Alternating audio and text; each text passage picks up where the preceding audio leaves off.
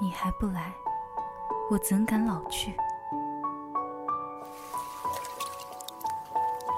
世事漫随流水，算来一梦浮生。买下一张永久车票，登上一列永无终点的火车。翻开书页，与时光中的灵魂狭路相逢。这里是读书吧，让我们一起读书吧。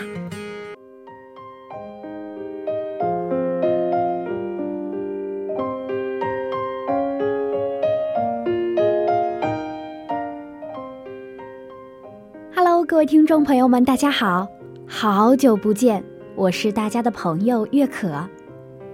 新一期的读书吧经过改版之后，留下了听友们最爱的“有颜如玉”板块。在这里，我们照例为大家推荐一本书，带大家走进一个不一样的世界。另外，我们还新增了一个与书友互动的部分，每一位听友都可以与主播互动，把你爱的故事说给我们听。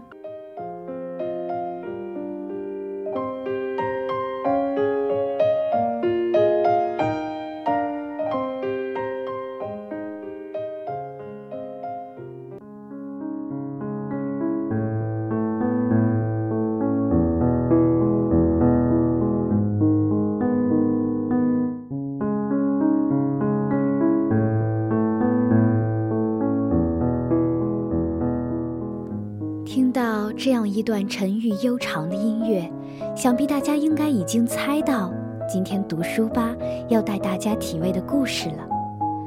今天就让我们一起走进张爱玲的作品《怨女》，体味一段绵长的旧怨。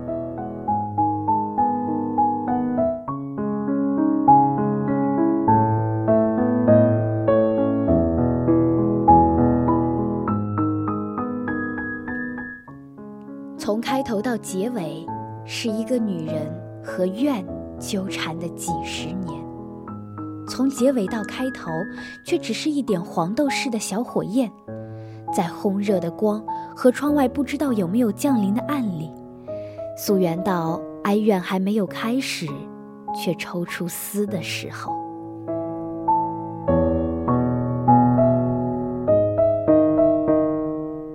大姑娘，大姑娘。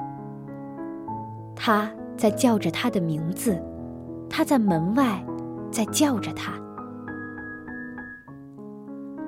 张爱玲的《怨女》像是重写的《金锁记》，在原本的骨架上少了那些惊艳的句子，少了一开场就亮相的恶与刻薄，少了一面镜子几十年的手法，把那张炽热嚣张的皮。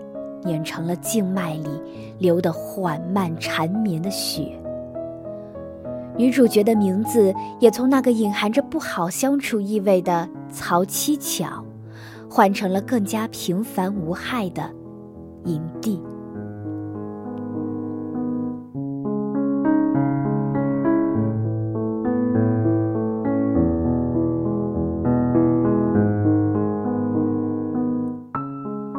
故事开场在上海夏夜八点，沉淀的黄昏，沉淀的暑气，城市的角落里到处都是些琐碎的人和琐碎的事。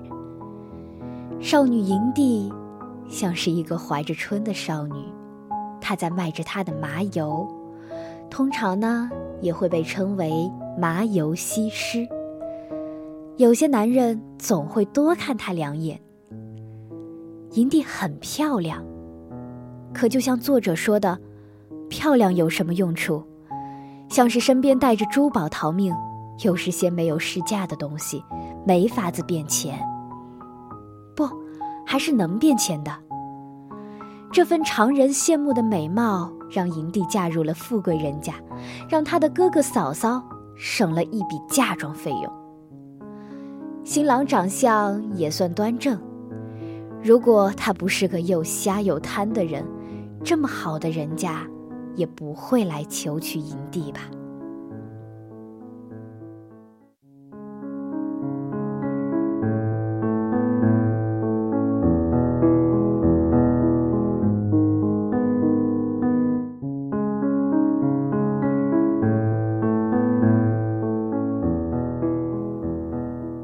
大户人家的生活。也是一种平淡的过法，也许是年轻，也许是不甘心，也许是丈夫给她的残缺需要什么来填补。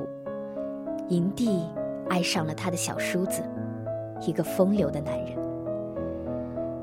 这爱是隐秘的，也正是因为隐秘，才能让他在心里千百遍的去转、去想。一首歌是喜悦，一片衣摆是甜蜜，而在庄严的佛像前，三爷拥抱营地的时候，孩子大哭的回声。撕裂了这一场静默。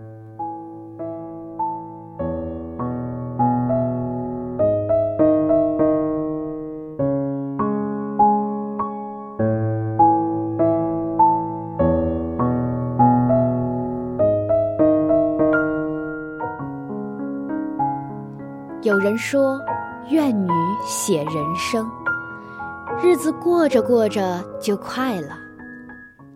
当营地还是一个姑娘的那个夜晚，连她卖一瓶麻油的故事都能被拉得很长很长，夹杂着夏夜里的汗气、香气、饭菜烟火气，声音还原的像一盘嘶哑的老磁带。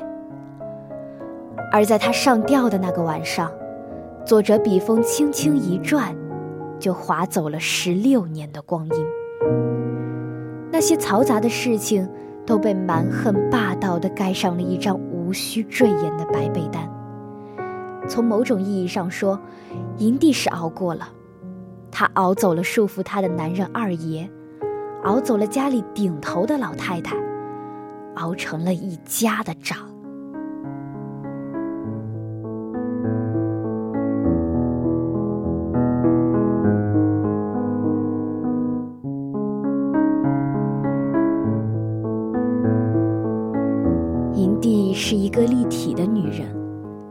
对儿子有相依为命的依恋，也有控制的欲望。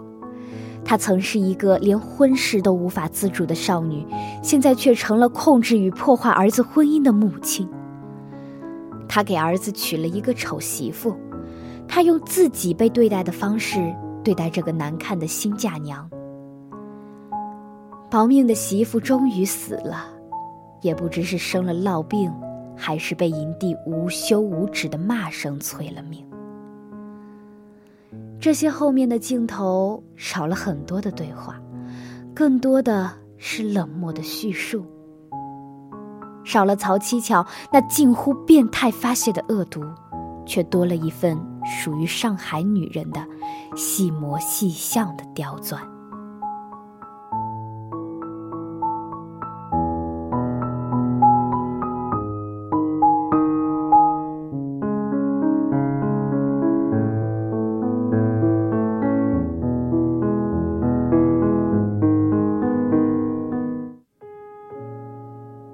轻轻地合上这本书，回忆故事里的情节，拼命的回忆。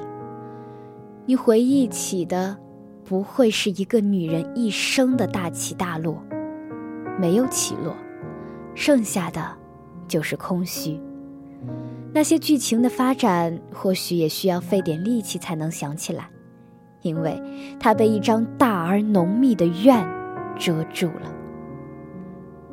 说到爱情，是怨，因为它夹杂着暗淡的欲望和惊恐，然后才是药店的小刘，才是三叶没有带走的那瓶泡着玫瑰的烈酒。玫瑰哭了，还能被酒唤醒，可最终也只是堵在瓶颈，那些甜的冰糖都沉在底上，喝一口入喉，还是苦。说到亲情，也是怨。如果说爱情里还有一份孤注一掷的甜，亲人给营地的就只有怨了。哥嫂把她嫁人的时候就没想过让她幸福，在婆家，营地几乎是被孤立的。也许只有她把瞎眼丈夫心爱的刻着五百罗汉的核桃一个一个在她面前前碎的时候。他才能感到快意。这快意是从比他弱的人那里抢来的。他能做的也仅仅只有这么一点。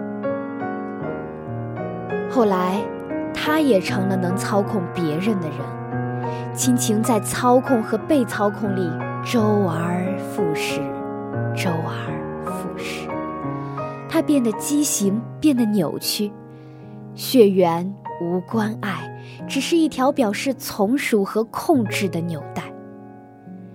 独槽七巧的人会恨他，就像张爱玲说的，他是一个彻底的人。也许他的存在就是叫人去恨的，而读营地的人，跟着他从那个满怀着幽情的麻油西施一路走过去，跟着他从红盖头底下一路怨过去，会发现，他的一切刻薄都有刻薄的理由。他刻薄，因为他有怨；他怨，因为他刻薄。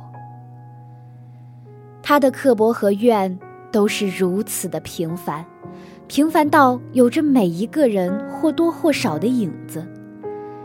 日子越过越快，时间压缩了，营地也开始白天晚上睡不够，恍恍惚惚里，他回到了最初。他引以为自慰的一切，突然都没有了。作者在结尾忽然来了这么一笔。原来营地的一生里，是有让他感到安慰的东西的。这些东西在他大姑娘的时代都还没有。是太太的身份，是财富，是和三爷之间长长短短的一段故事，是对儿子的完全占有，也许都不是。但那让他引以为自慰的，一定是他怨的。平静的、单调的怨，求而不得的怨，在变态的需求被满足后，反而更加慢生的怨，就成了营地的主题。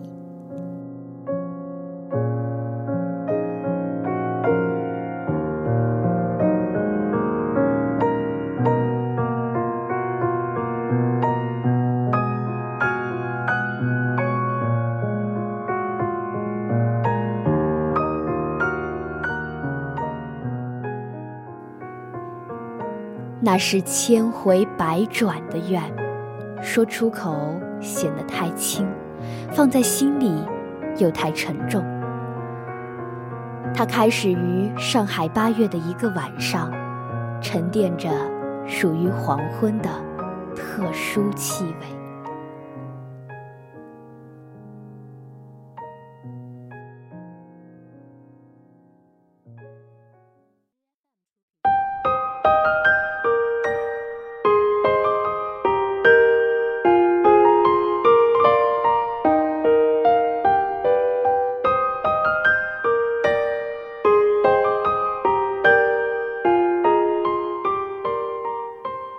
接下来，让我们跟着这段欢快的音乐，进入今天的第二个板块——听友推书。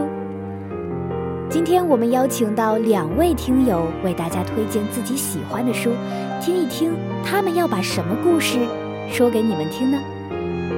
好，那让我们连线第一位听友弹幕。弹幕你好，主持人你好，嘿，你好，你好，你好，呃，各位听友同志们，大家晚上好啊，晚上好，呃，我要推荐一本新书。叫书店日记，哎，这里面的那个书店老板他还兼作者，那是又毒舌又风趣啊！我跟你说，哎，就是虽然他那一通吧，关于顾客的吐槽，啊，书店运营的压力，书店的现状，还有将来的发展啊，那时候看的时候狠狠打击了一把，都把开一家书店作为终极理想职业的那个幻想啊。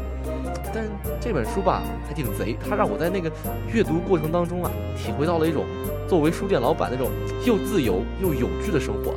你知道我最喜欢这种自由又有趣的生活了，啊，所以大家要喜欢看书啊，这本书千万不能错过啊！听友同志们，我跟你们说，呃，呃，千万不能错过啊！哎，谢谢大家。嗯，弹幕讲的《书店日记》这本书讲了是非常自由有趣的生活，很轻松也很愉快。那么我想，有追求幸福、自然、轻松生活的大朋友、小朋友们，应该也会喜欢这一本书《书店日记》吧。好，那让我们连线一下第二位听友潇潇，看一看他推荐的是什么书。大家好，我是潇潇。今天呢，我要推荐的书目是来自德国作家约尔克舒比格的作品，名字叫做《当世界年纪还小的时候》。我喜欢这本书的原因是因为，嗯，它以一个比较独特的视角，也就是一个孩子的角度，向我们展示了从另一个角度所看到的这个世界比较真实的模样。它的语言整体来说是比较清澈和纯真的，但是字里行间又是充满哲理的。嗯，这就是我喜欢它的原因。如果有喜欢这本书的小伙伴们，可以和我一起看哦。好的，谢谢潇潇。那书店日记，当世界年纪还小的时候，是今天这一期读书吧向大家推荐的内容。听友想把这些故事说给我们听，那么书里到底有一番什么样的韵味呢？还请大家自己去翻开这一本新书，去看一看新的世界。